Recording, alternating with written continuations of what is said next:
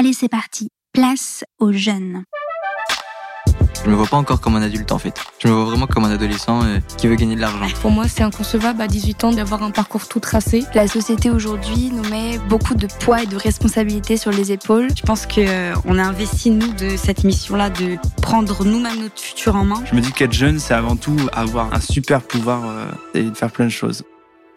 Désenchantée, irresponsable, précarisée, sacrifiée. Elle ne serait donc que cela, la jeunesse qui nous entoure Au cœur des inquiétudes, les jeunes sont partout. Mais leur donne-t-on pour autant suffisamment la parole?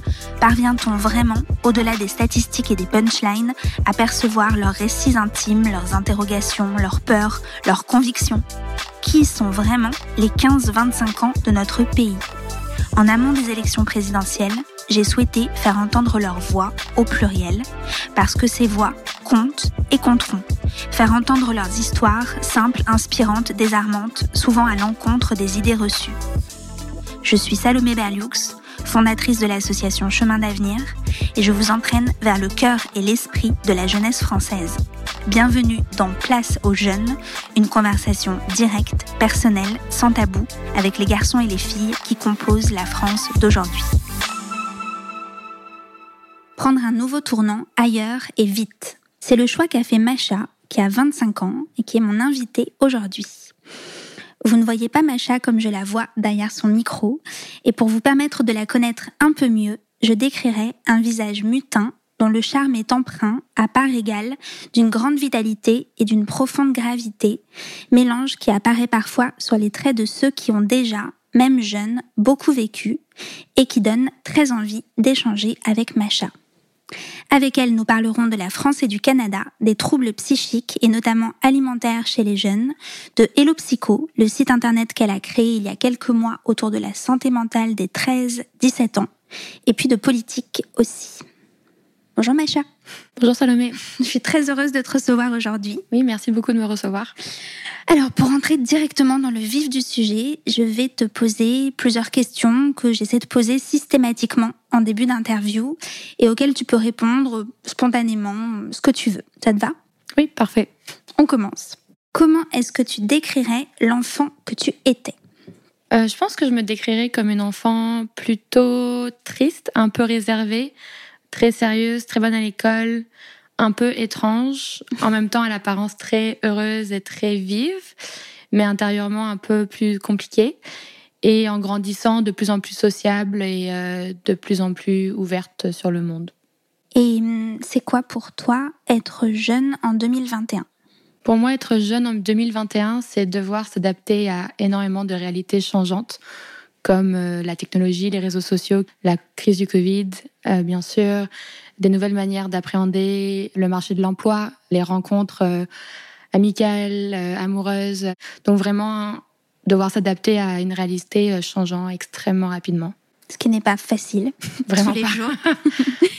ok. Et si je te demande comment tu vois ton avenir, qu'est-ce que tu as envie de me répondre? Mon avenir à moi, travailler en sensibilisation en santé mentale, vivre avec, marier avec mon copain euh, en France avec des enfants. Ok, très clair.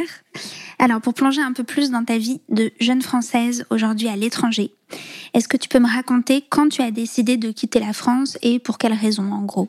Je pense que c'est une question un peu plus compliquée que ce que je pense.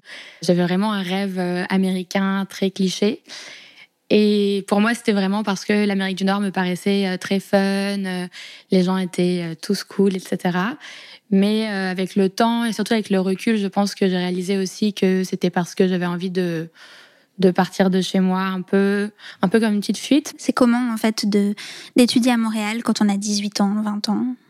J'ai pas du tout été déçue de Montréal. Je pense que par contre l'idée de fuite euh, c'est pas parce qu'on fuit qu'on se retrouve pas avec les mêmes problèmes autre part. Mm. Donc sur ça, entre guillemets, j'étais un peu déçue parce que mes problèmes m'ont rattrapé quand même. Mais en tant que tel, euh, la vie à Montréal, la vie au Canada, c'est génial. Euh, c'est un endroit extrêmement ouvert. Les gens sont très très gentils. Le système universitaire est très très bon et bien plus polyvalent, bien plus ouvert qu'en France, à mon avis. en tout cas, que la majorité des universités françaises c'est vraiment un endroit où il, où il fait bon vivre. Et aujourd'hui, qu'est-ce que tu fais exactement? Aujourd'hui, je travaille pour une organisation qui promeut l'éducation sur les droits de l'homme dans les lycées. Et j'ai créé une association qui s'appelle Hello Psycho sur, pour la santé mentale pour les 13-17 ans. Tes parents t'ont encouragé quand tu as décidé de quitter la France? Absolument, mes parents m'ont toujours encouragé. Ils ont toujours été soutenants dans ma vie, que ce soit euh, à l'école, mais aussi euh, dans mes différents troubles psychiques, euh, en particulier sur les troubles alimentaires. Ils ont vraiment été toujours extrêmement là pour moi et ils ont toujours fait des efforts pour que je puisse avoir la vie dont je voulais. Et donc justement, tu parlais de troubles alimentaires. Est-ce que tu peux nous raconter comment ça se manifestait chez toi, ces troubles? Donc mes troubles alimentaires ont commencé en fait à la fin, toute fin du lycée. J'ai fait un régime plutôt classique, en mangeant moins et en faisant plus de sport, qui s'est petit à petit transformé vraiment en une obsession très très forte avec euh, une impossibilité de stabilité ou de flexibilité.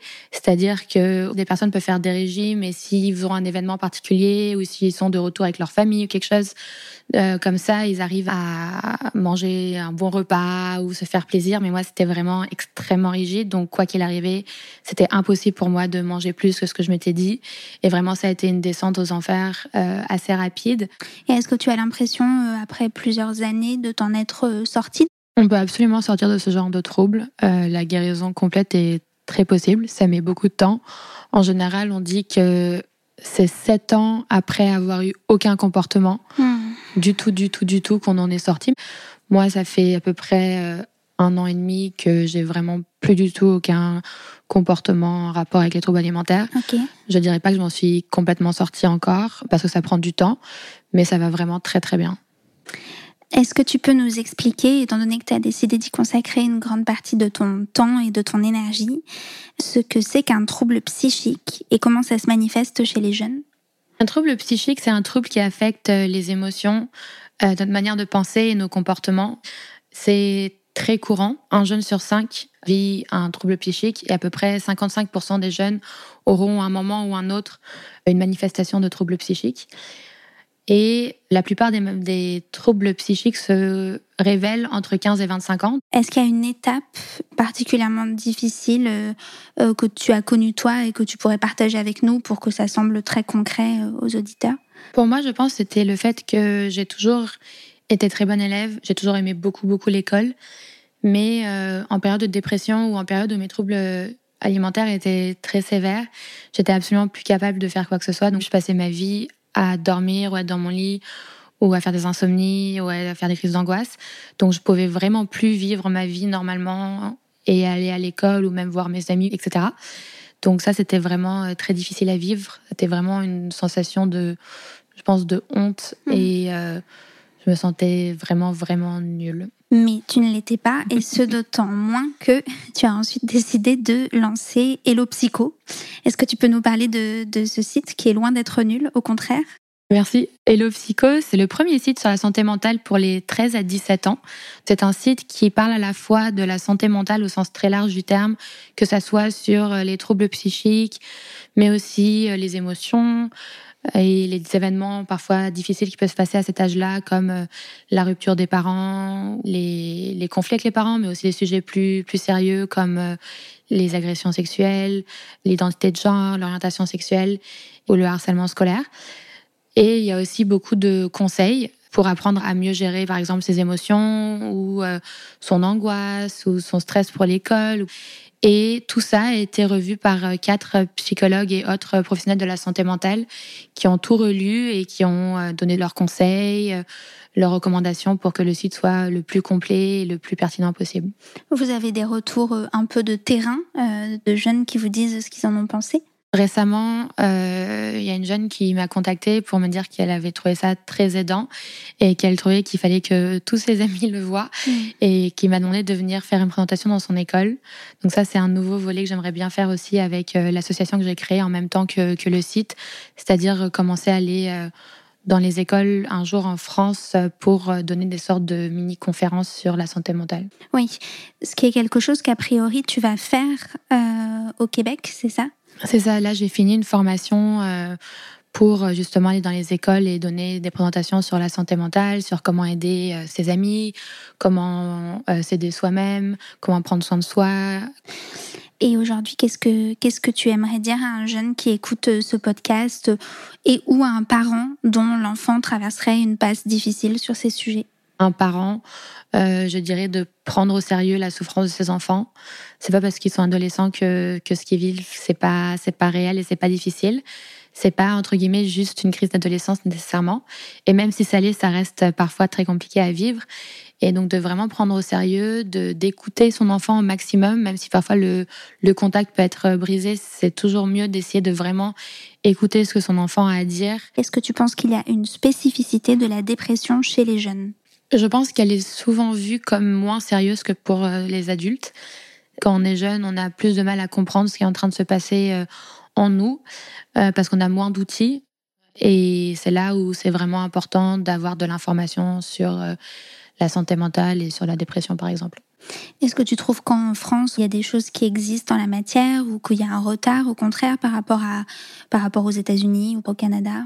Je pense qu'il y a beaucoup de progrès en ce moment. Il y a vraiment un, un, changement euh, très fort qui est en train de se faire dans les mentalités et dans la prise en charge. Après, oui, je pense qu'il y a un retard par rapport à l'Amérique du Nord, c'est sûr mais qui est en train d'essayer d'être comblé. Et si tu pouvais dessiner les traits d'une politique publique aboutie en matière de santé mentale chez les jeunes, euh, est-ce qu'il y a deux ou trois éléments que tu aimerais voir mis en place? Déjà, plus de sensibilisation, des cours à l'école sur la santé mentale. Vraiment, c'est très important pour que les jeunes sachent que ça existe, que c'est pas une honte.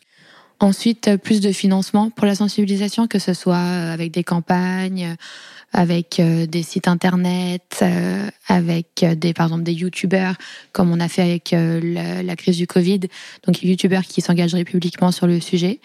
Tu penses que c'est possible de le faire avec des jeunes très jeunes, y compris avec euh, euh, des enfants par exemple, sans que ce soit euh, anxiogène pour eux ou extrêmement plombant, mais au contraire de manière apaisante, rassurante? Absolument, c'est fait d'ailleurs dans certains pays nordiques, le fait de parler de ses émotions, même en maternelle ou en primaire, c'est très important et ça c'est de la prévention aussi. Pour finir cet échange, trois questions un peu plus politiques, parce que je sais que la politique t'intéresse. Alors d'abord, euh, s'il n'y avait qu'une politique publique à mettre en place en 2022, une priorité selon toi, ce serait quoi? Ça peut être sur les thèmes dont on a parlé ou sur des thèmes complètement différents. Ce serait sur les violences euh, sexistes et sexuelles. Ça a été la cause du quinquennat du président Macron. Ça a vraiment mis en lumière le problème sur euh, les féminicides, sur les violences faites aux enfants, sur la violence domestique, etc. Et il y a aussi eu un changement sur les délais de prescription. Mais je pense qu'il faudrait que ça aille plus loin. Je pense qu'on devrait pouvoir porter plainte à vie pour euh, des crimes aussi sérieux. En particulier compte tenu de la mémoire traumatique et du fait qu'on peut oublier ces crimes-là pendant très longtemps. Ok, très clair. C'est quoi pour toi un bon président de la République? Pour moi, un bon, une bonne présidente de la République, c'est euh, quelqu'un qui se soucie de, de ses citoyens, que ce soit au niveau euh, économique, social, de la santé, de la santé mentale. Vraiment quelqu'un qui tient à son peuple, vraiment, qui veut que ses citoyens aillent bien. Et une fois que ce président ou cette présidente sera élu, si tu avais envie de nommer une personne, n'importe qui dans le prochain gouvernement, qui est-ce que ce serait? Et pas forcément un politique. Euh, je pense que ce serait Jamila Jamil, qui est une, une, actrice influenceuse britannique qui a joué dans The Good Place, qui est très euh, vocale sur euh, tous les sujets en lien avec euh, la santé mentale, le diet culture, les troubles du comportement alimentaire, les droits des femmes, l'égalité, l'économie, etc. Donc, euh, pour euh, ministre de l'égalité femmes-hommes, ça pourrait être très intéressant. Merci beaucoup, Macha. C'était super. C'était très clair et, passionnant. Merci d'avoir accepté de venir au, au, micro de Place aux Jeunes. Avec grand plaisir. Et à bientôt, j'espère. À bientôt. Je remercie également les partenaires de Place aux Jeunes, Ouest France, 20 minutes et la Fondation Jean Jaurès. Si vous aimez ce podcast, n'hésitez pas, bien sûr, à le noter et à le relayer sur vos réseaux sociaux.